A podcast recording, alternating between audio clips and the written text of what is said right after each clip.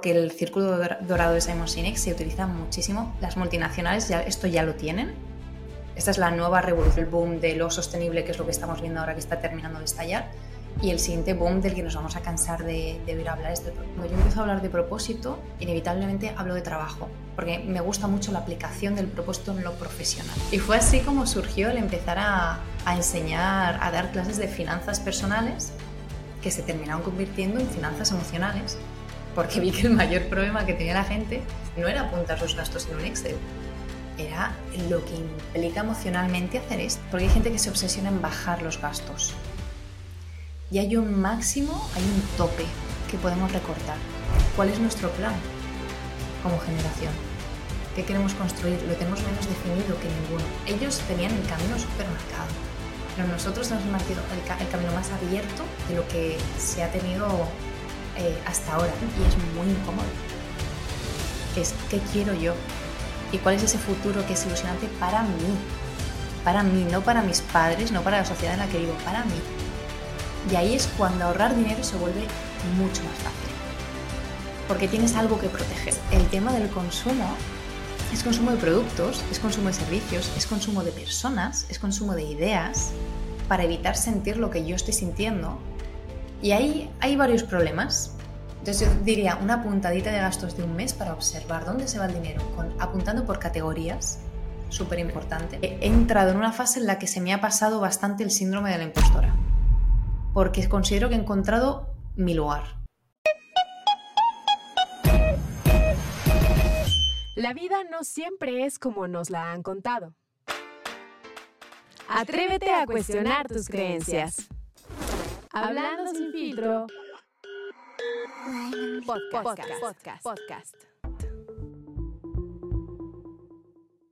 Bienvenidos a su podcast favorito Hablando sin filtro. Yo soy Carlos Camacho y como cada semana hoy tengo una gran invitada que vamos a recibir con un fuerte aplauso. Patricia Ramos, ¿cómo estás? Hola Carlos, muy bien, muy bien, con muchas ganas de esta charla. Igual yo también muy emocionado de, tenerte en este espacio. Y bueno amigos, déjenme introducir rápidamente a, Patricia eh, y del tema que vamos a hablar hoy, que, está buenísimo. Patricia nos acompaña desde Barcelona, España. Ella eh, inicialmente estudió publicidad, estuvo eh, muchos años en el mundo corporativo, pasó por etapas de depresión en su vida y después se ha especializado en temas de PNL y trabaja mucho esta parte de emociones y también muy enfocada en el tema del dinero, que es de lo que hoy vamos a hablar, ¿no, Patricia? Sí. Entonces, a mí me gustaría eh, arrancar esta charla. Si nos cuentas, te, he escuchado ahí hablar de, de, Simon Sinek, que también yo leí su libro hace muchos años y que lo he seguido en todo este tiempo, y me encanta, ¿no? Este tema del por qué hacemos las cosas. Y por ahí te escuché que justo también para ti fue algo que transformó tu vida. Entonces, ¿Por qué no, por qué no nos cuentas? Bueno, iniciamos con, con, esta parte de, de, qué, de qué es esto del círculo dorado y, y, por qué para ti fue algo crucial en tu vida. Sí, bueno, esto fue em, una historia más súper cliché de cómo una TED Talk cambió mi vida. pero, pero realmente fue, bueno, pues que fue así, ¿qué debemos hacer? Pues que hay gente muy inspiradora ahí fuera, ¿no? Y, fue, fue justo cuando estaba trabajando en, una de las multinacionales en las que, que estuve bastante tiempo, hace, bueno, no sé si ya nueve, diez años. Era una multinacional que tenía muchas marcas, entonces éramos un equipo de marketing súper grande, pero en la marca en la que entré, justo mi jefa era una loca de Simon Sinek. Entonces ella tenía aplicado el círculo dorado para la marca para la que trabajábamos y, y ella me dijo, mira, para que tú entiendas esta herramienta tienes que ver esta charla y yo te voy a enseñar y vamos a hablar de cómo aplicamos esto y cómo trabajamos con esto.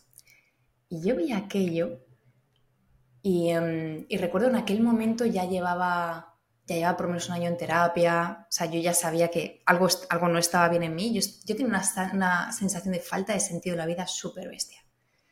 Y yo vi esta idea de, de que todos sabemos lo que hacemos, algunos saben cómo lo hacen, pero muy pocos saben por qué hacen lo que hacen, y dije, esta es, esta esta es, este es el conflicto, este señor está señalando el conflicto de mi vida. Em, y, yo recuerdo en aquel momento ver aquello y decir, no sé el qué, pero yo en algún momento quiero hacer algo con esto. y en ese momento hice algunos intentos torpes, pero como que no terminaba como de entender cómo aplicarlo yo, pero sí entendía muy bien cómo, cómo lo estábamos aplicando para la marca para la que estaba trabajando. Entonces, me pareció una herramienta absolutamente maravillosa porque dejaba muy clara cuál era la dirección que tenía esa marca y cómo estábamos haciendo las cosas. Entonces, nosotras que trabajamos con muchas agencias, lo primero que hacíamos era, darles briefing de esta información. Entonces, teníamos a un montón de gente con un montón de talento todos mirando en la misma dirección. Y aquí me pareció impresionante. Y es por esto, de hecho, que por lo que el círculo dorado de Simon Sinek se utiliza muchísimo. Las multinacionales ya, esto ya lo tienen. Esta es la nueva revolución. O sea, hace 10 años se hablaba de lo digital, eh, después empezó el boom de lo sostenible, que es lo que estamos viendo ahora que está terminando de estallar, y el siguiente boom del que nos vamos a cansar de, de oír hablar es del propósito. Porque las marcas saben, las empresas saben que si quieren que los consumidores les miren, que si quieren que los consumidores les elijan, si quieren retener el talento y atraer talento a sus empresas, van a tener que hacer algo más que crear puestos de trabajo y producir cositas. Claro. Claro, y esta parte del propósito, y bueno, vamos a tratar de conectarlo con el tema del dinero, ¿no? Porque justamente el, tema del propósito y del dinero, o sea, como que hay muchos, muchos temas relacionados al dinero, ¿no? O sea, es algo que muchas veces lo vemos como una necesidad, pero como una necesidad que no tiene un propósito precisamente, ¿no? Simplemente quiero tener dinero o muchas veces tengo falsas creencias dependiendo del contexto del que hayamos venido. Probablemente es de no merecimiento o de ver el dinero como un factor que es eh, maligno, ¿no? Para, para, poder conectar o para ser una buena persona en este, en este mundo. Mm. Entonces, creo que nos movemos mucho en estos extremos y la base me parece que es justo esto, el entender que el dinero pues es simplemente un canal, ¿no? Para hacer un propósito podría ser, pero, pero creo que estos tabús que, en los que hemos vivido como sociedad pues, pues nos llevan justo a estos extremos de codicia, de envidia, de, de, jodernos los unos a los otros porque pensamos que es un pastel finito y entonces si yo gano, tú tienes que perder forzosamente o yo no quiero hacer más porque entonces ya no pertenezco a mi grupo o a mi tribu porque me saldría de ese molde, porque me dijeron mis papás que eso no era bueno. Y entonces es un tema, ¿no, Patricia? ¿Cómo lo ves?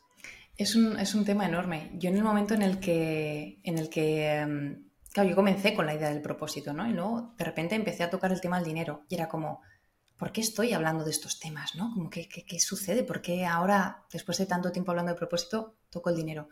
Y ahí suceden dos cosas. Una es que cuando yo empiezo a hablar de propósito, inevitablemente hablo de trabajo, porque me gusta mucho la aplicación del propósito en lo profesional. Em, porque para mí no hay un propósito personal, uno profesional, uno, para mí hay una, un propósito común, que es un concepto, y luego esas aplicaciones, esos son los es de los que habla Simon Sinek, de cómo materializo esto en mi vida, y lo puedo materializar en todos los aspectos de mi vida. Entonces, esa idea de que un propósito es un trabajo, no. Un, trabajo es una materialización de un aspecto concretito, muy limitado de lo que, de lo que venimos a traer. Pero nuestro propósito es mucho más amplio que todo esto, ¿no? El caso es que cuando empiezo a hablar de propósito, empiezo a hablar de trabajo. Y cuando empiezo a hablar de trabajo, inevitablemente va el dinero en la mano. Entonces, y claro, ¿y a esto qué, va, qué, le sigue? Las emociones. Entonces fue como, ya tengo como la triada infernal eh, que genera un montón de problemas que para mí han sido pues también mucho la base de donde yo vengo, ¿no? Trabajo multinacionales, el trabajo totalmente sin sentido alguno, eh, para mí al menos, ¿no? Eh, que esto también es muy importante entenderlo, no es malo trabajar en multinacionales, no es malo trabajar en empresas, no es malo no ser autónomo es excelente y maravilloso siempre y cuando sepamos cuál es la piecita del puzzle que tenemos y estemos en el lugar donde encajamos, ¿no? Y no estamos ahí peleándonos y, luchando. Entonces, el tema del dinero surge, surge por esa correlación, por, cómo se une con el trabajo y cómo fíjate que trabajo y dinero, eh, las connotaciones que esto nos lleva a la cabeza de pronto es que es explosivo. Genera un montón de conflicto. Y luego mi historia personal es que son justo los, los temas de cómo comenzó a suceder todo. Primero, primero se me tocó esa parte del sentido de la vida, y empecé con los años a conectar con esta idea de mi propio sentido. Porque casualidades de la vida, la vida a veces tiene estas cosas, cambié de multinacional y terminé topando con otra jefa que era una loca de Simon Sinek y empezamos a hablar de todo esto. Em, ¿Qué sucedió? Pues años después que yo veía muy claro que yo, que mi etapa iba a acabar, que yo quería salir de allí y, y para mí una de las grandes motivaciones para mirar mi dinero era yo no quiero tener que quedarme atrapada en un trabajo que no me gusta, eh, que, en el que estoy sintiendo que mi salud mental está siendo machacada. Eh, no, no, por lo que sucedía alrededor, ¿no? sino porque yo había momentos que decía, ¿y si no puedo sostener más? ¿Y si necesito parar? ¿no? Y esa fue mi mayor motivación para empezar a mirar mi dinero. Y fue cuando hace dos años dejé aquel trabajo seguro, estable de las corporaciones y yo me fui. Yo di mi preaviso, cerré proyectos, estuve tres meses cerrando proyectos, eh, agradeciendo haber pasado por allí a todo el mundo y me fui. Y recuerdo que mis amigas me empezaron a preguntar, ¿y ahora qué cómo, vas a hacer? Tipo, eh, ¿te han hecho como un despido? ¿Te han arreglado los papeles del paro? ¿no? Que aquí tenemos esta cosa de que si te despiden, pasa, puedes estar, por los años que yo llevaba trabajando, podía haber estado cobrando dos años un dinero del Estado tranquilamente hasta o sea, como máximo de esto que dices, la idea es obviamente cobrar hasta que encuentres otro trabajo, ¿no? Pero aquí pues existe esta mentalidad de él que me despidan y yo me pego un par de años descansando y tal. Bueno, con lo que se cobra el paro y el, coste de la vida en España, mis dudas tengo, pero bueno. El caso es que mis amigas me empezaron a preguntar esto, ¿y cómo vas a hacer? O sea, era como, no, no, yo, yo, me, yo me voy. O sea, decir, a mí no, esta gente no me está despidiendo, no me está arreglando nada, yo me largo. Pero pero ¿cómo? ¿Cómo? ¿Y de qué vas a vivir? como, eh, pues de mis ahorros que llevo trabajando desde hace 10 años, con los que puedo vivir tranquilamente, dos años y medio, podría estirarlos incluso un poco más, sin necesidad de generar ningún ingreso y sin necesidad de cambiar en absoluto mi estilo de vida. Y entonces de pronto mis amigas fue como, vale, ¿qué mierda estás haciendo? Y enséñanos a hacer eso. y fue así como surgió el empezar a, a enseñar, a dar clases de finanzas personales que se terminaron convirtiendo en finanzas emocionales, porque vi que el mayor problema que tenía la gente no era apuntar sus gastos en un Excel, era lo que implica emocionalmente hacer esto, ¿no? Y, fue así que, se, que, llegué a este lugar eh, tan particular. Fui sola, o sea, yo no, nunca busqué llegar aquí. Es, es, muy curioso, ¿no? Como eh, yo le llamo esto las serendipias, ¿no? Que de repente se te van presentando en la vida te van marcando tu camino y justamente vas conectando con ese, ese propósito que tienes y, encuentras la manera de poder ayudar a más personas. Y justo cuando hablabas, me parece que, que hoy, como, bien comentas, estamos en un mundo y también lo platicábamos hace un rato, ¿no? Fuera del aire, de cómo eh, estamos con esta necesidad, o hoy, hoy más que nunca nos damos oportunidad de experimentar en diferentes áreas y que de, de, alguna manera te conectan y no necesariamente vivir como en este mundo que nos han enseñado en donde tienes que tener tu trabajo un sueldo seguro para una empresa que a lo mejor ya no te está aportando, pero tienes que seguir porque hay que pagar la renta, que hay que pagar los costos, este, las tarjetas de crédito, todo este rollo que, también a veces nos metemos, ¿no? O un estilo de vida que también hemos creado em, cuando pues simplemente gastamos de una manera para tratar de tapar ciertas emociones negativas y muchas veces cuánto no, cuántas veces no nos hemos cachado yéndonos de compras tratando de matar una depresión o, haber cortado con el novio, la novia, etcétera. Y todo eso en realidad, pues estamos como drenándonos, ¿no? De alguna manera. Ahora, sé que también sigues a, Nazaret Castellanos y yo recientemente vi una, una, entrevista con ella donde hablaba justo de esto que tú precisamente estás abordando, que ya hay una base científica de cómo el dinero te conecta emocionalmente y también afecta a tu cerebro, ¿no? Todas estas emociones que estás generando a través de las cosas que estás experimentando, cómo te empiezan a conectar de alguna forma. Pero yo creo que no somos conscientes de, este proceso que vivimos. Y de nuevo, o sea, yo creo que lo, que lo que tú has aprendido en todo este tiempo, para ver, y aquí ya quiero empezar con la parte práctica porque necesito que me ayudes, ¿no? O sea, yo siempre invito a gente para sacarles una consulta gratis y entonces esto es, más o menos por ahí. Este. Ideal. No, o sea, justo creo que ese es el, mayor reto que todos tenemos, ¿no? ¿Cómo empezamos a planear? Porque a veces el, hecho de, armar una plantilla en Excel o de empezar a, medir tus gastos o muchos consejos que, hemos escuchado, todo el mundo lo escucha, ¿no? Ahorra el 10% de tu sueldo. O hay gente que es súper obsesionada. Fíjate que justo el fin de semana platicaba con una amiga que me decía, es que yo ahorro muchísimo. O sea, pero de repente hoy estoy angustiada porque creo que he dejado de disfrutar porque de repente mi prioridad se vuelve el ahorrar, ¿sabes? Mm, Y entonces de repente me limito en muchas otras cosas que quiero hacer. Y sí ya tengo una buena cantidad de dinero, pero pues no me estoy sintiendo tan bien, ¿no? claro, claro. entonces, fíjate. de nuevo, ¿cómo ves esta- estas perspectivas? Wow, ya en esa frase hay un montón y que es una vez más la intersección entre dinero y propósito, que es ¿para qué queremos el dinero? Justo. Ah, hay que ahorrar, hay que ahorrar, pues nos han dicho que hay que ahorrar, hay que ahorrar y luego, y ya, pero, ¿pero qué? ¿Qué, qué, qué voy a hacer con esto? ¿no? Claro. Em, aquí hay tantas cosas que, inter- que- que interseccionan aquí en, en este tema, ¿no? Y pues, te voy a mencionar como las que para mí son como más obvias por mi historia y también por, por la cultura en la que estoy, ¿no? Por un lado, em, esta idea del ahorrar, ahorrar, ahorrar, que viene de quién? Viene de nuestros padres, que también fueron criados por sus padres.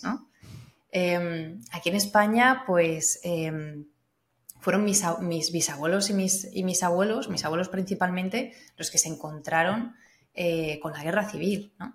Y vemos cómo culturalmente esta idea, eh, esta mentalidad de posguerra sigue llegando a nosotros cuando este no es el contexto en el que estamos viviendo. En absoluto, ¿no? Entonces esta idea del ahorrar, el guardar, el por si acaso, por si acaso, ahí siempre es muy interesante como a veces echar un poquito la mirada atrás, ¿no? Pero bueno, yo siempre recomiendo que primero nos miremos a nosotros de aquí al día que nacimos y cuando terminemos con los problemas que tenemos en esta vida, quizá ya empecemos a, rascar en otros eh, lugares en lo transgeneracional, que es interesante, pero que no sea un despiste. Porque a veces es como, ay, voy a mirarme las cositas de mis ancestros antes de sentarme a arreglar mis, mis cosas, ¿no? Em, entonces, por un lado, tenemos, tenemos esto, no hay un futuro ilusionante para esta persona. Y yo creo que lo más importante para que seamos capaces de ahorrar es que tengamos una idea de un futuro ilusionante, de algo que queremos conseguir, de algo que queremos construir, que nos mueva profundamente. Para mis abuelos fue tener su casa, para mis padres fue tener su casa y su coche, y su segunda casa, ¿no? Y sus hijos en la universidad. Para nuestra generación, cuando estas, vamos a decir, estos valores tradicionales se han vuelto líquidos, ¿no? Que eh, recuerdo que lo, lo habláis en uno de, de, tus podcasts, me parecía muy interesante. Eh, ¿Cuál es nuestro plan como generación? ¿Qué queremos construir? Lo tenemos menos definido que ninguno. Ellos tenían el camino súper marcado, pero nosotros tenemos marcado el, camino más abierto de lo que se ha tenido eh, hasta ahora. Entonces esto también nos hace cuestionarnos el, sí, sí, ahorrar, ¿por qué, por qué, por qué? Pero si yo a lo mejor no me quiero comprar una casa. Es que a lo mejor quiero vivir de alquiler porque hoy estoy aquí y a lo mejor dentro de los años quiero estar allá y no quiero estar atándome con esto y tener que estar alquilando aquel espacio y preocupándome por aquello. Imagínate. Eh, puede ser que mi, que mi idea no sea generar dinero, ahorrar para tener una familia, porque a lo mejor este no es un objetivo para mí. ¿no? Y estas son las cuestiones a las que también nos tenemos que enfrentar como generación y es muy incómodo. Que es, ¿qué quiero yo? ¿Y cuál es ese futuro que es ilusionante para mí? Para mí, no para mis padres, no para la sociedad en la que vivo, para mí. Y ahí es cuando ahorrar dinero se vuelve mucho más fácil. Porque tienes algo que proteger. Claro. Cuando tú decidiste ahorrar y hacer todo, todo, todo este plan, ¿cuál era ese, ese, propósito? ¿Lo tenías claro en ese momento o cómo fue uh -huh. ese proceso?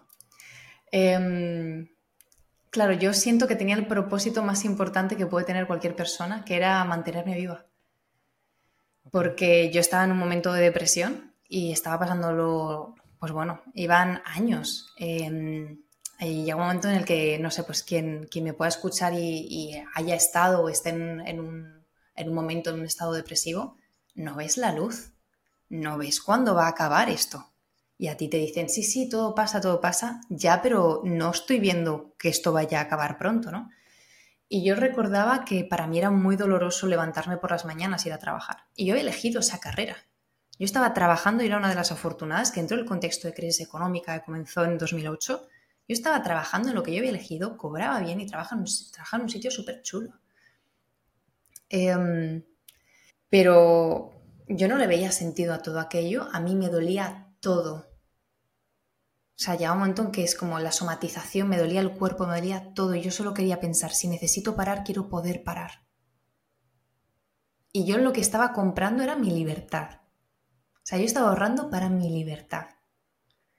Y hace dos años yo sentí que yo era una gladiadora que decía, hasta aquí hemos llegado. Y yo estaba en el mejor momento a nivel de salud mental, salud emocional, me sentía súper bien, entonces fue como un momento muy de logro, de me voy como yo quería, me voy por la puerta grande, me voy dejando proyectos increíbles, cerrados, em, sintiéndome una profesional estupenda, haciendo las cosas bien, con lo que yo consideraba bien, ¿no? Con, mucho amor y mucho agradecimiento. Y podía irme con, como con toda esa dignidad mía que yo sentía que habría necesitado y que en los momentos de, ese estado depresivo no habría podido hacer, porque no habría podido sostener. Así que esa fue mi, mi motivación en ese momento. Y sigue siendo mi motivación, ¿eh? Esta sigue siendo mi motivación. Asegurarme de que si en algún momento yo necesito tomarme un tiempo, me lo puedo tomar asegurarme que si yo necesito tener un parón creativo para mi proyecto, lo puedo hacer. Mm. Es que de nuevo, yo creo que el dinero justo es esto, ¿no? Es, es una manera de, de, cuidarte, porque hoy vivimos en un mundo material, o sea, también no podemos ser un hippie y mm. decir, pues es que el dinero no importa y entonces, ¿no? O sea, porque también de repente muchas personas que, que, se, que se van a ese extremo, ¿no? Decir, para mí el dinero no es importante, lo importante es servir, hacer cosas, no sé qué, o sea, como, un, como una onda más hippie que yo creo que está padre, de nuevo, yo creo que si te llena al final, pues está bien. Pero yo creo que hay que ser consciente como lo que queremos, ¿no? Y a veces también es como esta idea de abundancia, ¿no? O sea, yo sí creo en la abundancia, incluso lo vas atrayendo. O sea, seguramente después de todo este proceso, yo te veo en redes y, cómo lo estás haciendo, me, transmites que justamente estás disfrutando este proceso, ¿no? Mm. Para mí la clave es poder disfrutar, poder conectar, poder hacer cosas que de alguna forma estás ayudando a la gente y eso de rebote te va a, generar ingresos, esos ingresos que tú estás buscando, ¿no? Que lo estás atrayendo. Es como, como una paradoja, pero es, es, muy cierto, me parece, también como estas leyes del universo y demás. Mm. Y, y, después cómo lo organizas para que no te consuma, o sea, que no sea este mi eje de, es que necesito acumular, ¿no? De nuevo. Total. Ok, lo estoy recibiendo, cómo lo proceso, cómo me hace sentir bien emocionalmente y luego cómo, cómo empiezo a gestionarlo, ¿no? Hmm. Sí, para eso como em, cuando sé lo que es importante para mí, cuando me he mirado en todos los rincones, en todas las profundidades y en mi ser dentro, en todos los colores, los más luminosos y los más oscuros, mm, me doy cuenta de que no necesito tanto como yo creía. Y ahí es donde entra también esa parte que mencionabas antes de lo emocional. Em, antiguamente la gente seguía los ritmos de la naturaleza. Yo pienso en las historias que me contaban de mi bisabuelo, que, lo tengo muy presente, ¿no? Es una persona de la que en mi familia se habla mucho. Y a mí me hablan de este hombre, de cómo trabajaba el campo, cómo trabajaba la madera, el foco con el que él cuentan que él estaba en sus tareas. Digo, este señor hacía mindfulness. Este señor, los conflictos y los problemas de la vida, él estaba ahí, presente en sí mismo, en los ritmos que conllevaba sentir un malestar o pasar un dolor en la vida. Y él pues también penó mucho, vivió cosas muy duras, sobre todo a través de sus hijos, ¿no? que no puede haber como dolor más difícil que aquel. El problema es que hoy en día tenemos muchas distracciones, muchas tentaciones y queremos todo ya. Mm. Entonces nos surge que tenemos un estado emocional negativo y queremos cambiarlo. Y hay cosas que pueden ser, eh, vamos a decir, em, que pueden cambiar fácilmente. Hay estados que pueden cambiar de un día para otro, incluso de una hora para otra.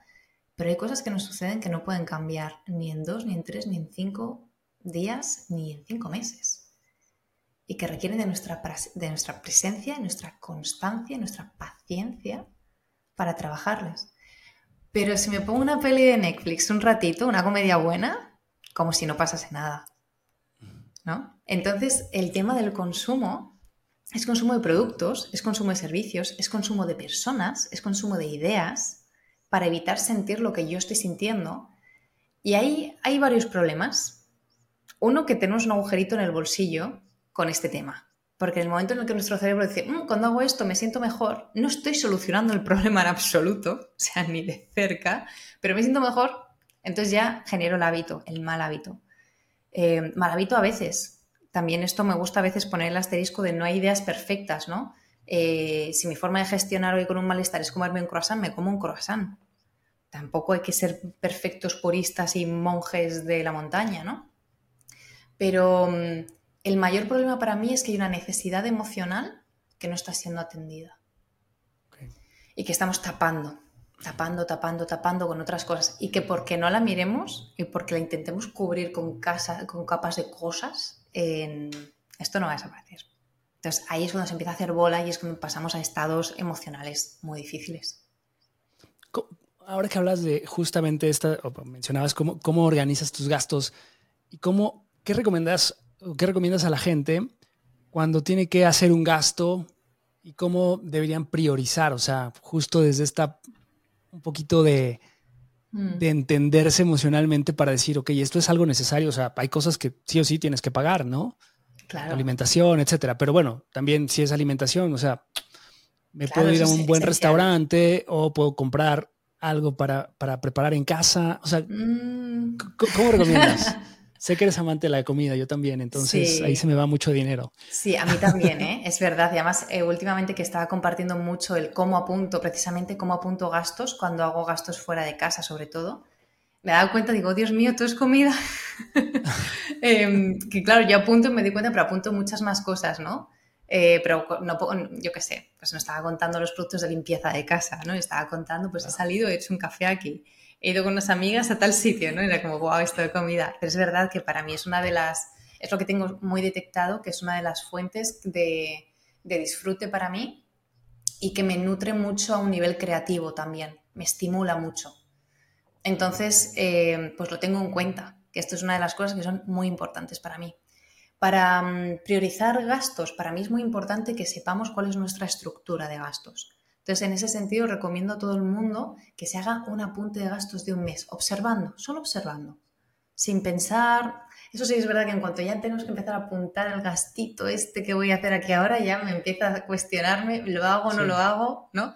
Y eso te da muchas señales, ¿no? de cómo de necesario siento que es esto, o a lo mejor es algo súper... Y ahí también se ven muchos de los conflictos emocionales que tenemos. Eh, casos que me he encontrado de personas que, dicen, Buah, tengo un objetivo de ahorro eh, con mi pareja X, em, lo llevamos estupendo. Em, si mi pareja necesita algo, tenemos el dinero para lo que necesite. Si los peques necesitan algo, tenemos el dinero. Pero yo no soy capaz de comprarme algo para mí. Por, entonces, como, esto va, va mm, mostrando el conflicto que tenemos, que no es con el gasto y no es con el objeto, sino que por debajo está la verdadera cosa, vamos a decir, que hay que atender. El dinero solo nos lo muestra. Para mí es una forma, es algo que muestra muy claramente lo que nos sucede. Entonces yo diría una puntadita de gastos de un mes para observar dónde se va el dinero, con, apuntando por categorías súper importante, porque si no, no puedo, no sé qué me estoy gastando para mi casa, no sé qué me estoy gastando para comer en casa. Yo, por ejemplo, separo el comer en casa, la comida que yo cocino, de lo que yo tomo fuera de casa. Em, hago alguna excepción del tipo, pues no sé, si he tenido como una reunión de trabajo, entonces he tenido que hacer una para comer en tal sitio. Bueno, a lo mejor no es tan ocio, vamos a decir que es comida, comida, pero son excepciones raras, vamos a decir, ¿no? Em, porque cuando sé dónde se me va el dinero, primero veo si esto está alineado con mis valores o no. Porque cuando, para mí la métrica final de la vida, en realidad es la emoción. Y creo que nuestra generación se caracteriza por el haber tenido todo y en algún momento habernos sentido de mierda. O sea, es decir, joder, si es que lo tengo todo, tengo salud, tengo mi, mi familia bien, tengo un trabajo, tengo dinero, tal y cual, me siento de mierda. Algo no va bien. Claro.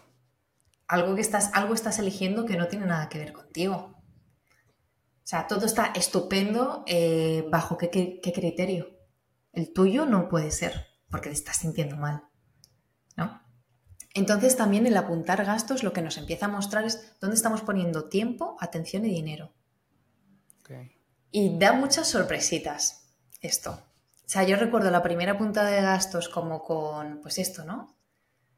Pues yo creo que tenía, pues era 2012, sí, pues 22 años. Eh, primera puntada de gastos. Yo, 22 años, que estaba como de... Yo soy una persona súper saludable, me encanta ser healthy. eh, y soy me encanta la cultura, ¿no? Y yo cuando empecé a apuntar gastos dije, wow, voy muchísimo al Burger King, muchísimo, em, y gasto un montón en Inditex, ¿no? Todo esto, Zara, Berska, Stradivarius, o sea, bueno, todas estas ropita, ¿no? Eh, fast fashion a tope. Y fue como, claro, ¿cómo me voy a sentir yo bien si estoy pasando tiempo en lugares que van en contra de mis valores? Da mucha información, a mí me gusta porque es súper jugoso en ese sentido. Y animo a que la gente haga un extra, que es el plantearte qué es esencial, qué es necesario, qué es disfrute y qué es innecesario. Porque en lo esencial y necesario vemos la estructura, vemos lo que es hueso y músculo. Ahí no se corta. O sea, e-, es lo imprescindible. Necesitamos techo, necesitamos comida y hay cosas que nos hacen la vida un poquito menos dura. Ahí entraría como lo necesario, vamos a decir, ¿no? Y todo lo demás es, si viniese lo peor de lo peor que le pudiese suceder, pues ya sabes que puedes cortar esto otro. Y es saber cuál es nuestra, nuestra estructura. Dentro de lo necesario, asterisco gigante, entran también gastos de disfrute. Porque hay una parte que necesitamos, somos un ser social y necesitamos poder salir, hacer nuestra cervecita con los amigos, ¿no? hacer algún plan, porque si no también nos, nos mustiamos y, la vida no está para eso, no está para contar los céntimos. Está para asegurarnos que este recurso que tenemos está enfocado en lo que de verdad me importa. Y cuando yo tengo muy claro cuál es mi propósito, cuáles son mis valores y cuáles son mis talentos, el dinero lo pongo al servicio de esto, el dinero, mi atención y mi tiempo, todo al servicio de esto. Y es mucho más difícil que yo me gaste dinero en cosas que me dan igual, pero mucho más difícil, de una forma natural y sin sacrificio alguno. Por eso me encanta esto. Claro, decías hace un rato que, algunos gastos van en contra de tus valores. O sea, mm. ¿cómo poder identificar esa parte de, o sea, quiero gastar esto, pero ¿cómo me cacho o cómo contrasto contra mis valores? Hay que escucharse. Si vamos en automático no nos vamos a enterar nunca ¿eh? de esto. Em, para mí es importante que todas las personas hagan un buen trabajo de valores en algún momento de su vida, o sea, que, que nos sentemos, si podemos hacerlo con un profesional, con un coach, siempre será mucho más fácil, pero esto lo podemos hacer uno con uno mismo, un momento de me siento conmigo, me tomo un café y qué es importante para mí. ¿Qué es lo que es realmente importante para mí? Y esto, si fuese un, valor, que, ¿cuál sería este valor? Ah, la honestidad es importante para mí. Estupendo, vale. ¿Cómo honro yo la honestidad? Con acción concreta, muy específica. Y entonces, eh, hacernos una lista yo por lo mínimo cinco cosas para empezar. Eh, cuando estudiamos programación neurolingüística nos piden hacer listados enormes de esto, que es lo que se llaman equivalencias complejas. Que es eh, cuando yo digo honestidad y tú puedes decirme, wow, eh, la honestidad también es un valor súper importante para mí. Y posiblemente cuando lo bajemos a comportamiento observable, estemos hablando de cosas distintas. Y ahí es donde está el conflicto humano siempre. O sea, es, esto es el conflicto con todos los vínculos, es porque lo que yo entiendo como honestidad no es lo que tú entiendes como honestidad, lo que yo entiendo como amor no es lo que tú entiendes como amor. Y este trabajo cuando lo hacemos nos da por un lado una claridad enorme de dónde, de dónde nos queremos estar. Y ya solo escribiendo esto vamos a empezar a ver que es que esto que estoy haciendo por aquí no es esta otra manera, es que esto lo estoy haciendo por estar con estos amigos que, hacen, que son del cole y hace mucho y los vemos poco, pero es que cuando me junto con ellos es que esto ya no va con la persona que yo soy. Esta parte, bueno, te, perdón que interrumpo aquí, porque para mí el tema de las conexiones sociales es fundamental. ¿no? Por ahí escuchaba una entrevista, ah, no recuerdo el nombre, también es español, que hablaba justo de de temas de biohacking y demás, de, cómo hoy también estamos obsesionados de repente por mejorar nuestra salud y hacer un montón de cosas. Hay gente que se clava durísimo en la dieta, en ejercicios, etcétera. Y decía, pero, ¿sabes? Yo, yo cuando tengo que elegir entre las cosas que, voy a hacer, siempre me voy a mi pareto, ¿no? ¿Cuál es ese 20% de las cosas que me van a hacer tener una vida, o sea, mi 80% mejor? Entonces, una, de las cosas que él siempre decía es mis amistades. O sea, si mm. yo voy con mis amigos y yo soy vegano y entonces ellos están comiendo carne, no voy a llegar yo a exigir un menú especial porque ese es mi estilo de vida. Entonces, prefiero adaptarme. De nuevo, ahí ya encajo mi 20% que es más importante, estas conexiones profundas y poder compartir con ellos, ¿no? Pero, pero, a donde voy también es ¿qué pasa justo cuando tú estás en, una, en, un, entorno en donde a lo mejor esas amistades hoy ya no están en lo que tú quieres seguir, ¿no? Porque muchas veces también eres parte del contexto en el que te encuentras. Y a veces nos duele mucho desprendernos de personas o alejarnos de amistades, etcétera. Pero yo creo que esta parte emocional ahí también se, se ve, ¿no? O sea, te voy a compartir, o sea, de repente, cuando era más joven, me gustaba salir cada fin de semana con amigos y pues el gasto era pues en una discoteca o en un bar, con las cervezas, el alcohol, o sea, mi dinero se iba en fiesta, ¿no? Básicamente. Y llega un momento en que yo ya no lo disfruto, o sea, para mí salir de fiesta, desvelarme, sé que al otro día me voy a sentir terrible. Pues no, o sea, y a lo mejor tus amigos siguen en ese mood, pero pues yo ya no estoy ahí, o sea, tendría que empezar a espaciarme o a lo mejor salgo de vez en cuando, si es que todavía, porque sí disfruto su amistad, pero pues ya no en ese entorno, ¿no? Y de mm. repente te empiezas a alejar porque lo que te une es algo pues, medio superficial, ¿no? También a veces identificar ese tipo de conexiones o de cómo estás evolucionando también se vuelve complejo, ¿no? Mm. Sí, sí, cuando cambiamos es inevitable que hay cosas que empiezan a dejar de, encajar, ¿no?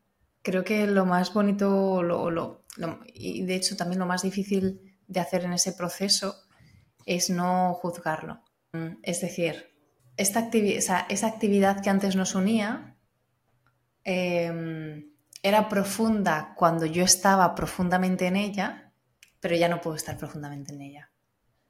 Entonces, em, siempre podemos intentar encontrarnos con estas personas en otros contextos, intentar encontrar otras maneras eh, de seguir en contacto con estas personas, pero, pero, creo que es un poco inevitable que se espacien al menos, eh, que se haga menos habitual, ¿no? A lo mejor tú tienes estos amigos que siguen saliendo de fiesta y les encanta y dices, pues no, todos los fines de semana no, pero oye, cada tres meses me pego una fiestita con ellos y me sienta súper bien, ¿no?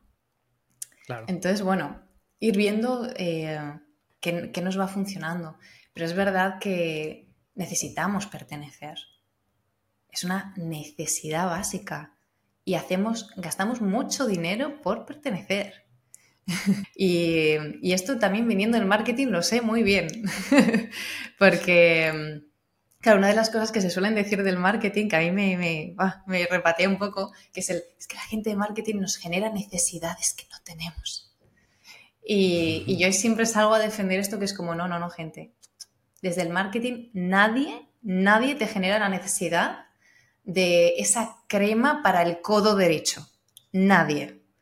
Otra cosa es que sepan que, me lo invento, mm, que, mm, que, María como mujer ha sido socializada de X manera en la que eh, la estética la... Em, la lleva el concepto de belleza, de ser querida, de pertenecer, Entonces yo utilice la necesidad de María de pertenecer o de ser amada o de ser, de no ser rechazada por el grupo, de ser elegida, lo que sea. Pero no están creándonos necesidad de una crema para el codo derecho. Entonces, eh, no sé cómo he hilado esto con lo que me acabas de decir, no, de, repente nos alejamos de las personas también. Nos este. alejamos, claro, claro. Y yo, por ejemplo, ahora, em, pues también, lo, según lo estabas mencionando, ¿no? Lo pienso, yo también tengo mis, aquellas amistades con las que salía de fiesta hace 10 años. No les veo. Sí, totalmente. Y hablabas justo de estos gastos que vamos teniendo y, al final también es como, como es esa perspectiva, ¿no? De generar también ganancias, ¿no? O sea, a lo mejor mm. aquí viene tu planeación, pero cómo después me gustaría que abordemos también esta parte del crecimiento. Sí. O sea, porque, ok, hoy tengo una base, ¿no? Hoy, hoy estoy acá, tengo que planear cómo voy a hacer hacia futuro, cómo también combino esto con el vive el aquí y el ahora. ¿No? O sea, esto que hablabas justo de tus necesidades, pues me recuerda a la pirámide de Maslow, en donde estás justamente en los básicos. Y muchas veces nos quedamos en estos básicos, ¿no? Y a veces también creo que es peligroso estar siempre pensando solamente en bueno, no voy a gastar de más porque pues ya con que cubra esto, no voy a alcanzar a los siguientes niveles. Pero cuando tú estás en un nivel de realización, pues es porque el dinero ya no te preocupa. O sea, gastarte, mm. o sea, no sé, cuando yo tenía 15 años, gastarme un dólar a lo mejor me, significaba demasiado, pero pues ahora gastarme un dólar pues no es nada. O sea, lo puedo, ¿no? O sea, mm. es como también esta perspectiva de, cuánto es mucho para ti, ¿no? O sea, ves personas que son millonarias, tú les dices, 100 mil euros, probablemente para ellos es nada, ¿no? Si a mí me dicen 100 mil euros, pues para mí es muchísimo dinero, no, no, no, no, no lo tengo aquí en este momento, ¿no? Entonces, mm. o sea, ¿cómo, ¿cómo vamos también cambiando este mindset de poder generar, ¿no? Y, y, y, de atrevernos a poder generar más, de no quedar como en esta zona de confort. ¿O tú qué piensas sobre, sobre esto, no mantener tu estilo o, o cómo mm. puedes mejorar? Creo que hay un punto muy importante a tener en cuenta cuando pensamos en los gastos, porque hay gente que se obsesiona en bajar los gastos. Y hay un máximo, hay un tope que podemos recortar. Eh, si puestos a recortar, recortad en los lugares que em, los más divertidos donde recortar gastos es en los que más igual me dan. Los que menos me interesan, pero sé que son esenciales. Tipo, eh, sé que necesito una línea de teléfono internet en el móvil, pero me da igual que me la dé quien me dé lo mismo por menos, perfecto. Y esto al final al año, o sea, hay gente que eh, haciendo revisiones de este tipo, de cosas básicas como del día a día, luz, agua, gas, ta, ta, ta, se llegan a ahorrar cerca de 700 euros al año. Que dices, 700 euros extra, imagínatelos en tu bolsillo, qué vacaciones tan divertidas, ¿verdad? Em, entonces, hay gente que se queda obsesionada con el céntimo y es, y es, vamos a decir, es poco útil porque hay un tope al que podemos llegar. Entonces no podemos hacer más. Y yo siempre digo que si nos tenemos que obsesionar con algo porque somos así, porque somos cabezotas y nos apetece obsesionarnos con algo que sea, con cómo puedo generar más. Este es un lugar mucho más interesante. Que es echar un vistazo alrededor, ¿qué tengo que me sobra? Mirar mis talentos, ¿qué sé yo hacer? Mirar un poco ahí fuera, ¿qué necesita la gente? E intentar generar nuevas formas de negocio intentar aprender sobre inversiones, que esto es un tema también muy importante, porque ahí sí que hay margen para, para, ahorrar. Este es el lugar que nos genera margen para ahorrar al final también, ¿no? Em, y, donde de verdad que el, volvernos un poco locos en torno a esto eh, nos puede llevar a, lugares, pues eso, eh, mucho más interesantes, a de repente juntarnos con gente que no nos juntábamos, a empezar a emprender proyectos, aunque seamos asalariados, emprender un proyecto fuera, ¿no? O somos emprendedores y empezar a emprender en, en otros sectores, o empezar a plantearnos ideas que no nos habíamos planteado. Esto nos lleva, para mí sí que nos lleva a crecer. Quedarme en casa mirando el céntimo, amargada, esto a mí no me lleva a ningún lugar. Y para eso no es esta herramienta, ¿no?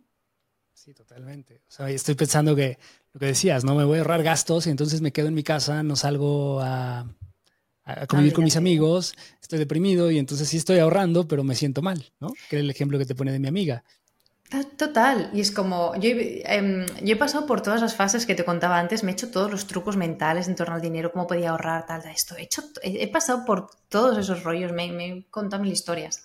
Y llegó un momento en que yo me dije, mira, Em, si, esto que vas a dejar de hacer al final te va a llevar a terapia, tía, no te lo gastes en terapia, en serio, sal y disfrútalo. Disfrútate este dinero.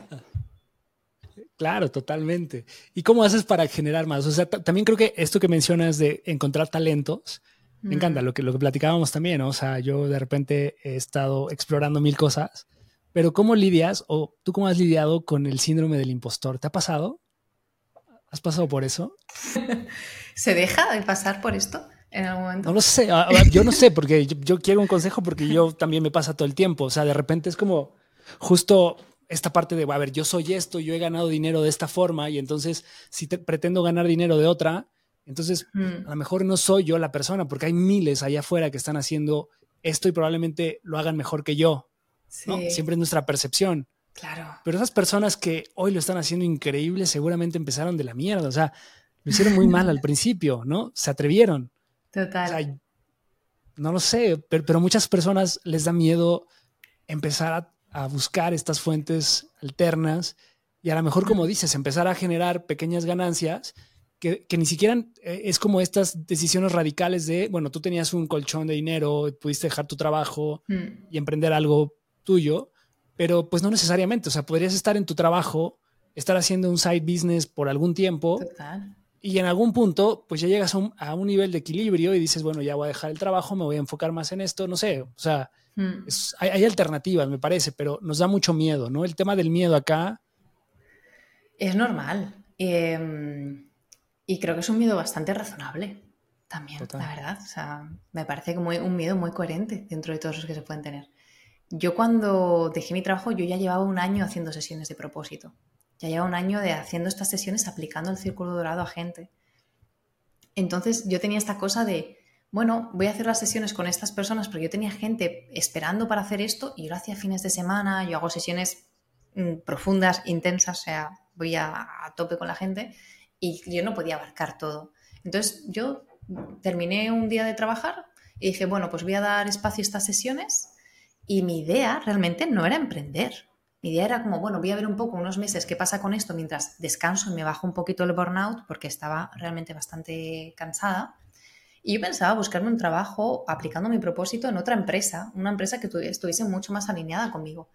Pero fue como que llevaba un mes para, ahí, pues, pues bueno, haciendo estas sesiones, un poco parando, y llegó una amiga con un proyecto y desde ahí, desde entonces, en realidad no paré nunca.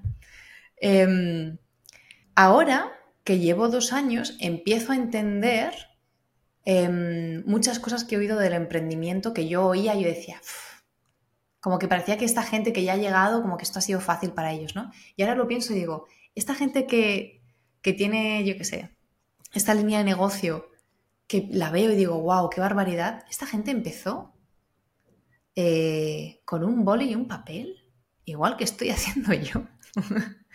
y ya está. Em, y creo que la mejor forma, yo, siento, y esto a lo mejor es un poco raro decirlo, que he entrado en una fase en la que se me ha pasado bastante el síndrome de la impostora, porque considero que he encontrado mi lugar. Creo que hasta que no encontramos, no damos con la hipótesis acertada, vamos a estar sintiendo un poco esto también. Es decir, yo tengo, em, veo que hay un problema ahí fuera, veo que hay un estado deseado y yo genero una oferta, genero un servicio que es el vehículo que, lleva a la gente de este punto A a este punto B, ¿no? Clásico de emprendimiento. Pero esto es hipótesis 1. Creo que tienen este problema, creo que quieren esta solución y yo creo que he creado el vehículo que les lleva de, la, de A a B. Hipótesis 1, pruebo. Han pasado X personas. creo que no termina de funcionar. Hipótesis 2, ajusto, hablo más con la gente, entiendo mejor, intento entender mejor su problema, intento entender mejor qué es lo que quieren conseguir y ajusto el servicio. Y vuelvo a probar. Y es prueba, prueba, prueba, prueba, prueba hasta que hace clic. Y es mientras que estamos haciendo que podemos llegar ahí. Desde el me voy a sentar y hasta que no esté perfecto no lo voy a lanzar, no va a suceder. Todo, todo va a ser una fantasía, una fantasía de, la mente de uno. Y, yo siento que ahora es como que he hecho como ese clic de, de, dónde, de dónde está encajando lo que yo traigo. Porque claro, yo miraba ahí y decía, ah, claro, hace 10 años que te decía, nadie hablaba de finanzas personales en España. Pero es que ahora hay gente muy buena hablando de esto. Muy, muy buena con una cantidad de seguidores que te caes de espaldas, haciendo contenido todos los días. Entonces ahora, llega un momento en que miro su contenido y digo, menos mal que están ellos para hablar de estos temas, porque hablan que si el Banco Central Europeo, que si el... y yo digo, ¡guau! ¡Qué pereza me daría hablar de todo esto! Menos mal que están ellos para hablar de esto yo no tengo que hacerlo. Y me puedo centrar en la parte que me flipa, que es nuestras necesidades emocionales y cómo las estamos intentando cubrir con el dinero. Claro, encontraste un nicho que también de alguna forma estás ayudando a la gente, ¿no? Mm. Yo creo que aquí la parte clave es, o sea, yo, me he dado cuenta de algo, Patricia, a ver si, si, tú coincides.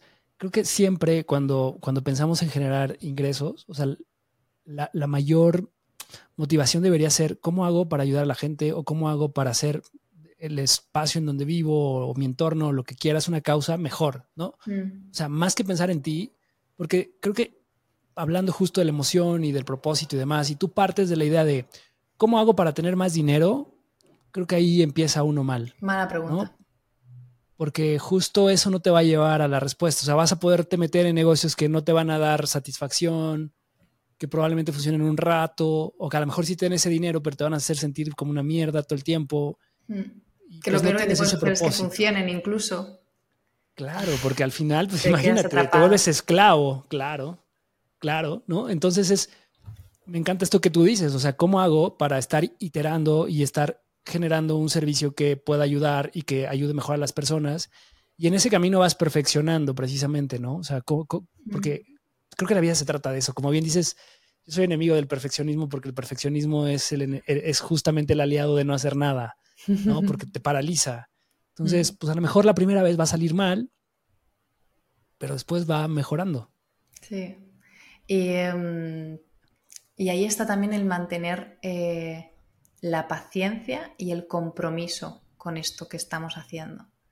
Creo que el verdadero reto del emprendimiento es mantenerse conseguir mantenerse en el tiempo hasta que damos con la fórmula, hasta que damos con la tecla, con nuestra tecla. Y para eso es el dinero, en mi caso. Es como para eso es que maravilloso cuidar el dinero y tenerlo controlado para que, para que me dé este tiempo que yo necesito hasta que voy dando con el tema.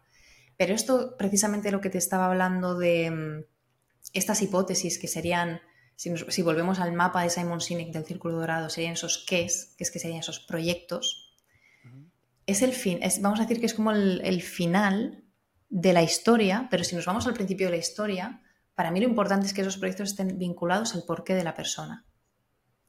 Y en el porqué de la persona no es simplemente ahí fuera veo un problema y quiero ayudar a la gente, sino que esa forma concreta de ayudar a la gente tiene que ver conmigo. Esa parte de por qué, que lo podemos llamar visión, como sea. Es que todos, eh, para mí, Em, yo lo que he visto con toda la gente que he trabajado hasta ahora, y esto es al final también lo que llevo haciendo más tiempo, dos caras de la misma moneda, nuestra herida más profunda y nuestro propósito. Dos caras de la misma moneda, inseparables. Esa cosa o esas cosas, esas heridas que tenemos, que además vienen de la infancia y las vemos replicadas a lo largo de nuestra vida, esa cosa que nos ha pasado, que cuando miro al mundo digo, ojalá a nadie le suceda esto nunca más, eso es lo que genera nuestra visión de un mundo mejor. Nuestra visión de un mundo mejor es ese mundo en el que esto no sucede o en el que la gente a la que le pasa X cosas es acompañada de X manera, ta, ta, ta, ta, ta, Y eso es lo que nos mueve inconscientemente e inevitablemente crear. Y esto nos está sucediendo porque luego surge el, es que si no conozco mi propósito es nunca, no, no, no, esto lo estamos haciendo sin ser conscientes de ello todo el tiempo todo el tiempo, porque lo hacemos primero de uno para uno para salir de ese estado emocional negativo irnos al estado emocional positivo opuesto. Y como es nuestra visión positiva del mundo, se lo estamos dando a todas las personas que tenemos en nuestro entorno. La forma en que nos relacionamos con nuestra familia, con nuestros amigos, con todos nuestros vínculos, es desde aquí.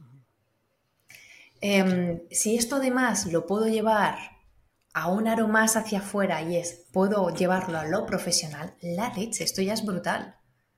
Porque entonces yo estoy poniendo al servicio el dolor que yo pasé, la experiencia que yo he tenido, y convirtiéndola en algo que para mí tiene un impacto que me va a mover profundamente, mucho más que el he encontrado una buena oportunidad de negocio y voy a trabajar en esto. Esto te va a motivar un ratito, porque la psicología del dinero es lo que tiene, nos motiva un ratito, nos sube el sueldo y nos motiva dos meses, luego se nos olvida, nos acostumbramos. Pero cuando estás trabajando para algo que te mueve tan fuerte, es que puedes tener meses de pérdidas y decir, sigo, sigo, sigo, sigo, porque yo lo hago para esto, yo lo hago con esta visión, esto es lo que yo quiero crear. Y la gran maravilla que tiene cuando estamos conectados con, nuestro propósito y estamos creando desde ahí, es que em, el propósito trae la satisfacción, que la satisfacción no requiere no requiere siquiera haber tenido un buen día. O sea, que tú hoy digas, me siento feliz, requiere que hayas tenido un buen día para sentirte feliz, ¿no? Pero la satisfacción no requiere siquiera de que hayas tenido un buen día. Puedes haber tenido un día complicadísimo y decir, ¡buah! Pero lo que hemos hecho hoy, lo que estamos construyendo es para algo mucho más importante, para algo mucho más grande. Y es hacia esa visión, hacia esa visión que yo me moriré y no veré mi, mi visión cumplida, ¿no? Porque es infinitamente más grande que yo y precisamente porque es infinitamente más grande que yo, me, tira de mí y me mueve. Lo que yo viví de depresión, lo que yo viví de dolor en las corporaciones, lo que yo viví de, y si no tuviese dinero, ¿cómo le haría? Es lo que, es lo que hace que yo tenga los servicios que tengo hoy. Es lo que ha construido, al final ha sido el... es esa visión que yo tengo de que la gente se pueda atrever a ser quien es, de que la gente no tenga que despertarse llorando con dolor porque tiene que ir a un trabajo que odia, lo que a mí me mueve.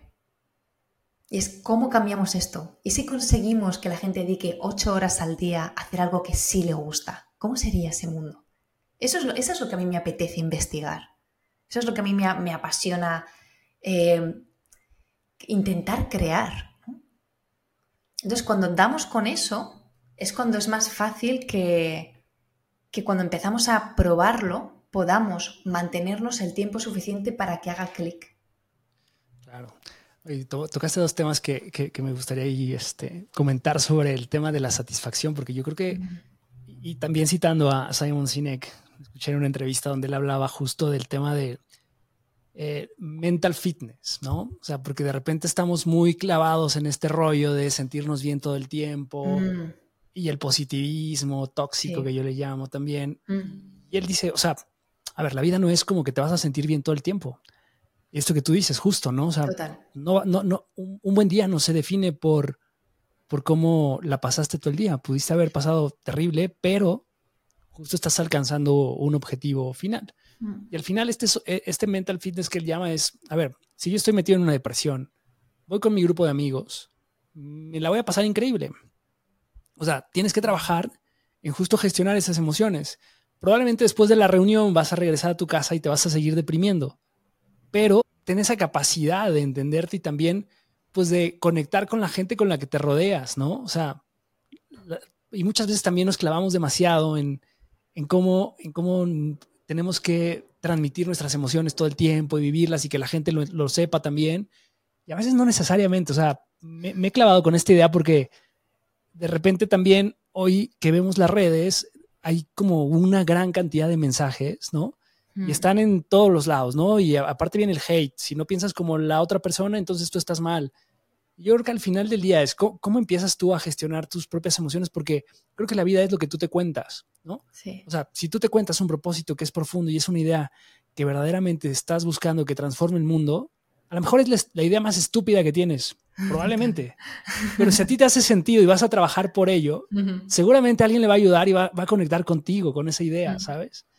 Porque pues no, no, al final del día es, es eso, cómo, cómo vivimos basado en nuestras creencias, pero también en la historia que nos contamos, ¿no? Cómo resignificamos las cosas que vamos viviendo y cómo nos damos oportunidad de crear cosas nuevas. Mm. Y esto de encontrar tu propósito a veces, ah, también parece bien romántico y parece fácil, pero hay gente que no lo encuentra. Ajá, claro. O a veces tú crees que es tu propósito y te das cuenta que a lo mejor no es tanto, ¿no? Claro. y aquí también la parte de, que te puedas equivocar también, ¿no? De que puedas reenfocarte. Claro, claro. Y, yo creo que ahí es porque suele haber una confusión con el propósito con un trabajo. Y es como un propósito no es un trabajo. Entonces, tú imagínate si el propósito de mi vida es este proyecto. Entonces, se acaba el proyecto y ¿qué hago? Game over. ¿Apagamos el videojuego? ¿Qué hacemos con esto, no? Entonces, hay, es simplemente es una, es una, mm, nuestros trabajos, nuestra, cómo nos vinculamos, nuestras familias, eh, lo que hacemos con nuestro tiempo libre solos también, eh, son expresiones de ese propósito cuando, cuando vamos a decir que, tenemos una sensación que nos llena. Y no voy a ponerla ni positiva ni negativa. Nos sentimos. Hay, hay algo, ¿no? Sentimos esa presencia, nos sentimos ahí. Em, entonces, em, creo que es verdad que, hay mucha gente que tiene esta búsqueda, ¿no? Y que, y que, es una búsqueda que puede llegar a generar mucha ansiedad, porque si no lo encuentro, ¿no? Es como, si no lo encuentras, no te preocupes porque en realidad, desde mi perspectiva, simplemente es que no lo has hecho consciente, pero está sucediendo dentro de ti todo el tiempo. Porque de hecho, en el método que aplico, que es el que plantea Simon Sinek, ¿no? Buscamos en las historias del pasado, porque ya, porque ya fue, porque ya es, porque está siendo, ¿no? Y es ahí donde se hace obvio, vamos a decir. Em, pero sobre lo que estás diciendo del positivismo tóxico, estoy súper de acuerdo, me parece muy interesante que, señales esto y muy importante, porque nos han contado que nos lo tenemos que pasar muy bien todo el tiempo y que tenemos que ser muy felices. Eh, y nos han engañado, porque nos lo hemos querido creer, porque suena muy bien. ¿Quién no va a creer que, creerse esto, no? Así que utilizamos esto como comparativa, como yo me siento todo el tiempo, inevitablemente voy a pensar que yo estoy haciéndolo mal en, algún, en algo, ¿no? Porque si no estoy feliz todo el tiempo, algo debo estar haciendo mal. Entonces ya nos lleva a lugares que no, que es que, pues bueno, a comparativa y a, y a, una frustración que nos enreda, básicamente.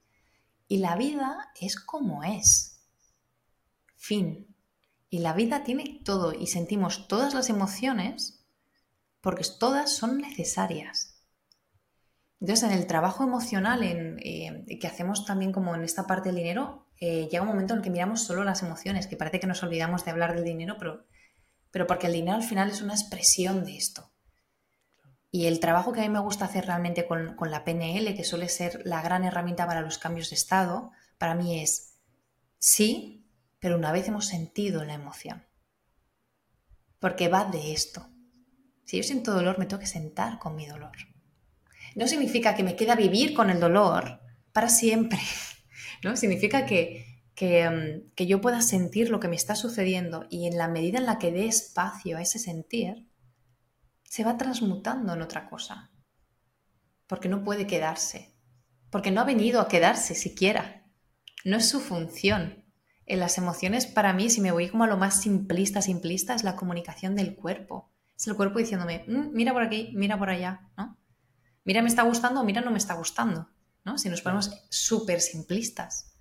Y si no queremos escuchar esto, es que estamos em, callando una voz nuestra. Entonces, eh, creo que es muy interesante que aprendamos a escuchar y que nos demos espacio a sentir el dolor, la pena, la pérdida, la tristeza, lo que sea que me esté pasando, que me quede el vacío, la falta de sentido, que me quede sintiendo esto. Porque esto ha venido, esto lo estoy sintiendo por algo. No, no, no, no ha venido a mi cuerpo para que yo me vaya a tomarme una Coca-Cola, a chutarme de azúcar y a pensar en otra cosa. Ha venido porque por lo visto tengo que pararme a pensar un rato en esto y a sentirlo, sobre todo a sentirlo en el cuerpo. Porque los grandes problemas es cuando empezamos a racionalizar las emociones y a enredarlas y a intentar... Ya es cuando ya se nos va la, bola total. Tal cual, yo creo que las emociones justo eso es una alerta, pero hay que aprender a gestionarlas, ¿no? Que esa es la parte difícil también, Si te quedas ahí, generas un estado de ánimo y entonces en realidad, como dices, te metes en un problema fuerte. La gestión viene cuando entra la mente. Porque la emoción per se, sentir en el cuerpo el dolor, la tristeza, te pegas tu llorada y ya está. El problema es cuando em, viene la tristeza y dices, oh Dios mío, esta ruptura, es que claro, es que él hizo, es que entonces tal, entonces claro, esto es porque no me eligió porque yo no valgo una mierda, porque... Y ahí ya, ahí es cuando hay que gestionar. Cuando empieza la preconcepción, empiezo a interpretar lo que está sucediendo, porque lo voy a interpretar desde mi mapa, desde mis heridas. Y se lío. Es, un rollo bastante, bastante complejo. Oye, Patricia, de verdad, qué bárbara. Este, creo, que, creo que nos podemos extender muchísimo más, pero yo quiero ser respetuoso con tu tiempo. Y para, para finalizar, ¿por qué no nos das como un tip básico para toda la gente que nos escucha sobre, ya nos hablaste un poquito de, de las plantillas, de más o menos cómo segmentas tu gasto, pero alguien así que no tiene ni idea del Excel, que a lo mejor nunca ha usado una plantilla en Excel, sí conoce el programa, pero, o sea, ¿cómo le recomendarías que comiencen a registrar sus gastos? O a lo mejor si no es en Excel, probablemente en un cuaderno, eh, pero ese balance, ¿cómo, ¿cómo, lo deberían de llevar registrando sus ingresos más gastos? o, tú qué, qué, qué tips les podrías dar? Mm, sí, bueno, yo personalmente uso Excel porque me pasé tantos años analizando datos en Excel que al final se convirtió en mi mejor amigo y yo sé que, que no se hace de querer de primeras, pero cuando le pillamos el punto, a mí la verdad, para mí no, todavía no he encontrado una aplicación que, que pueda sustituir a mi Excel para mí, para lo que a mí me gusta utilizar. Em, opciones hay muchas. Boli y papel es una. Em, a mí personalmente me parece que tiene como, bueno, un poco pros y contras, ¿no? Eh, tienes que estar haciendo el sumatorio todo el tiempo, tendrías que ponerte una columna al lado donde vas haciendo un poco el acumulado de todo lo anterior para ir viendo, ¿no? Em, dividir las categorías es un poco más complejo, pierdes la visión del conjunto, pero para quien le guste boli y papel hay formas y luego hay cuadernos también. Em, hay una editorial que se llama Blacky Books que tiene el Kakibo Book, que es eh, un cuaderno de finanzas Y, es una forma también para poder apuntar esto. O podemos encontrar incluso cuadernos que son como los típicos que se utilizaban en los comercios para hacer eh, la parte contable, ¿no? Estos cuadernos un poco antiguos, pero que a quien le guste la experiencia del papel y esto le aporte y pueda utilizar ese, momento, un momento de, su, bueno, pues también de contacto con algo material que pasamos mucho tiempo con pantallas, pues puede ser una, opción. Para mí personalmente no sería la más ágil ni la más visual Em, luego tenemos opciones de, hay muchas aplicaciones de finanzas eh, para finanzas personales. Eh, con las que se pueden poner categorías, se puede poner eh, carita feliz, carita un poquito menos feliz, ¿no? Que hay, mucho, hay vamos a decir que hay, mucho desarrollado. Que yo no haya encontrado la que a mí me encanta, pues será porque yo tengo que generar la, mía, ¿no? Con mi, con mi, mirada y con mi perspectiva en, en todo esto. Em, ¿Qué más opciones puede haber? directamente como eh, para quien le guste más lo digital, esa misma versión de apuntar en papel puede ser una aplicación de notas. Em, y mismos inconvenientes, es muy difícil estar viendo los totales, vas a tener que estar haciendo la suma manualmente.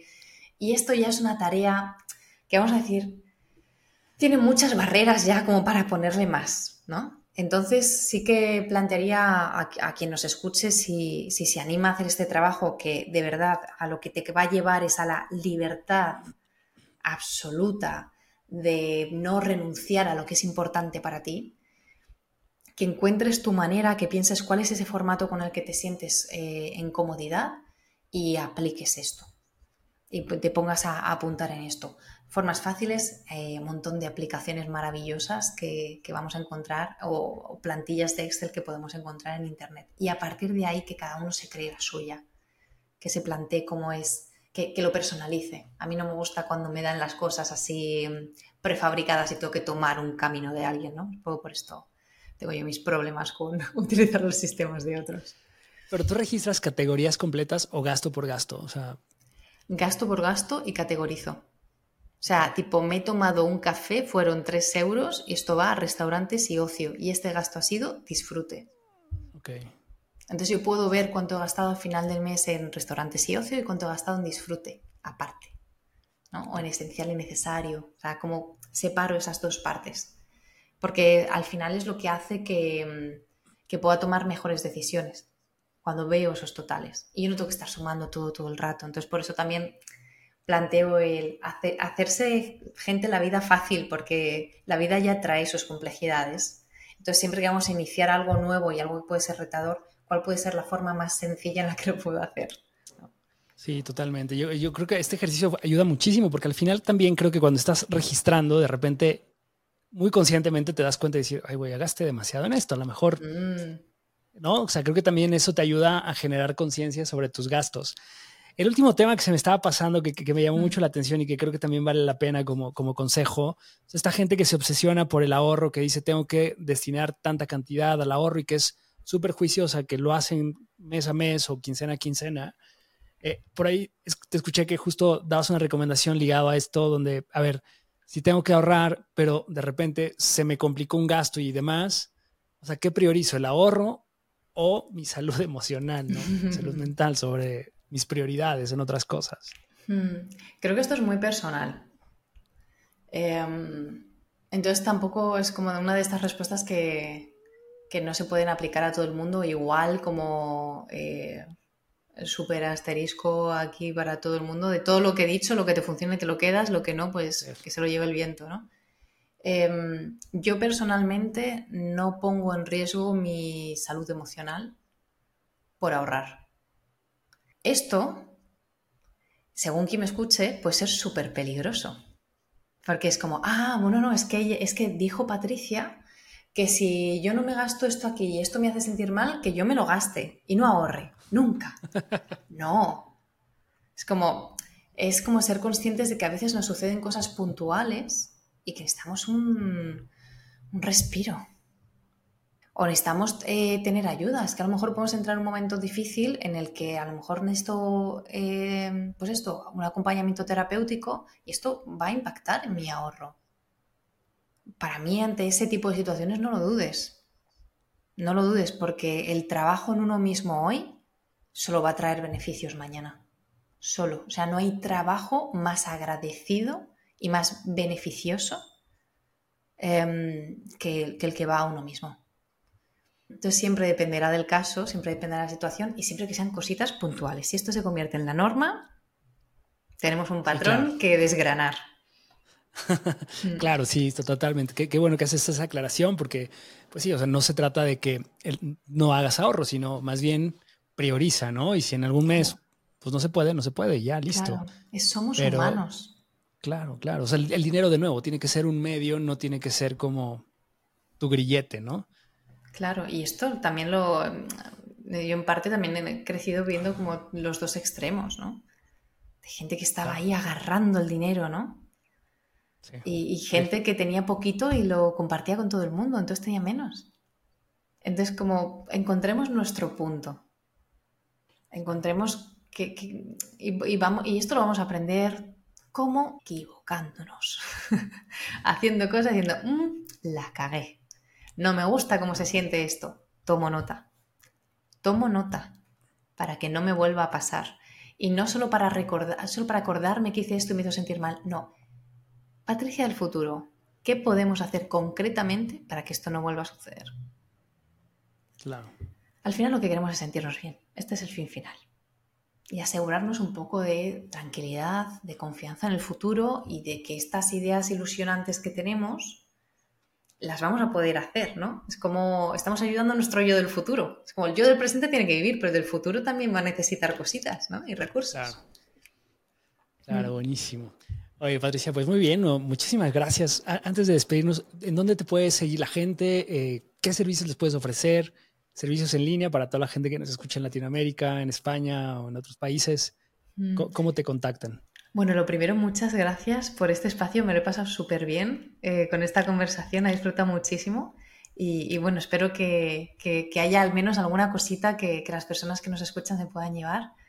Em, ¿Dónde me puede encontrar la gente? Principalmente en Instagram en este momento, eh, como patricia.ramoscampo. Mm, y, ahora mismo, pues el tipo de servicios que yo doy son los acompañamientos de propósito para ayudar a la gente a bajar a tierra esto que para mí es una herramienta, no es un concepto, no, no, es una herramienta para, para, poner en práctica cuando queremos hacer un cambio profesional o cuando queremos emprender. Es muy importante porque nos da visión para el camino. Y a través de los cursos de finanzas emocionales, que, son estos acompañamientos que voy haciendo eh, con grupos, pues igual, de gente tanto asalariada como emprendedora y vamos trabajando todo esto, o sea, plantilla de, Excel, cómo hacer un cambio de mentalidad en este trabajo, eh, para qué queremos el dinero, hacer nuestro plan y, eh, conceptual, ¿no? Por un poco lo que nos gustaría proyectar en el futuro y esto bajarlo a números, trabajo de creencias también, trabajo de consumo emocional, trabajo de gestión de las emociones, eh, cuando estamos, estos momentos, ¿no? De no quiero mirar la cuenta, siento mucho malestar cuando hablo de dinero con la pareja, que esto también es algo que, que también, bueno, pues también va llegando y, me gusta mucho trabajar.